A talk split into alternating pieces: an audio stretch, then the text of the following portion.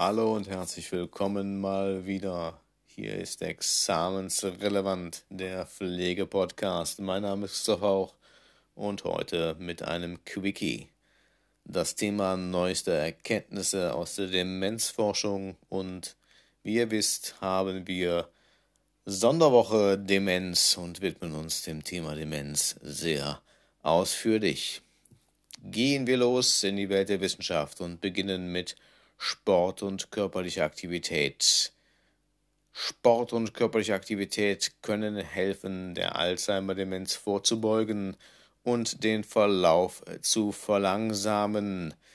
Sicherlich ein guter Ansatz, ein gesundes Leben zu leben und im späteren Fall der Diagnose noch etwas Lebensqualität herauszuholen. Pilze helfen gegen Demenz. Ich meine dabei Speisepilze, schon 300 Gramm pro Woche jeglicher Art helfen vorbeugend gegen Demenz. Und eine schlechte Nachricht für all diejenigen, die schon mal etwas tiefer ins Glas schauen. Alkohol selbst in geringen Mengen fördert das, das Demenzrisiko immens. Das gleiche gilt für Leute mit Übergewicht. Je höher der BMI, desto höher ist die Chance im späteren Verlauf des Lebens an Demenz zu erkranken. Was vielleicht etwas überraschender ist, ist der Zusammenhang zwischen schlechtem Hörvermögen und Demenz. Schlechtes Hörvermögen wirkt sich anscheinend so auf die Gedächtnisleistung aus, dass ein Zusammenhang zur Demenz gezogen werden kann.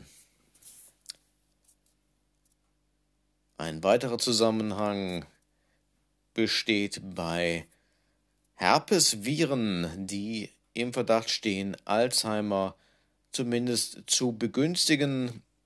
Es sind nicht alle Herpesviren, nur zwei Virenstämme sind bekannt, aber auch dieser Zusammenhang ist relativ gerade erst entdeckt worden. Kommen wir zu etwas besseren Nachrichten. Entzündungshemmer verringern das Demenzrisiko.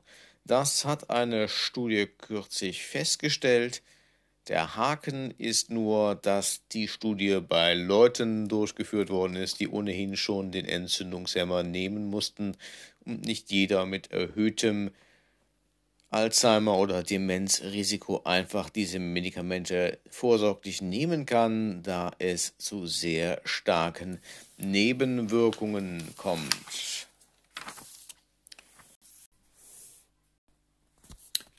Menschen, die in jungen Jahren eine posttraumatische Belastungsstörung erfahren haben, haben im Alter eine mehr als doppelt so hohe Chance, eine Demenz zu entwickeln. Bei den Betroffenen ist das Protein Formin 2 nur noch in geringen Mengen vorhanden und soll im Verdacht stehen, eine Demenz zu fördern. Aber warum schließen wir nicht mit etwas besseren Nachrichten? Ein neues Medikament ist entwickelt worden bzw. ist in der Entwicklung. Es ist ein BACE1-Inhibitor und könnte den Durchbruch bei der Demenzerkrankung bzw. im Kampf gegen dieselbige sein. Die BAC1-Inhibitoren können die Produktion von Beta-Amyloiden verhindern. Wer es nicht weiß, das sind die Proteine, die die Hauptauslöser von beispielsweise Morbus, Alzheimer und anderen Demenzformen sind. Hier sind die ersten Studien sehr vielversprechend. Das war's mit unserem Quickie zum Thema neueste Erkenntnisse aus der Demenzforschung.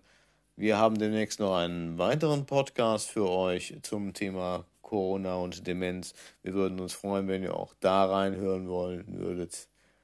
Und äh, ich verabschiede mich.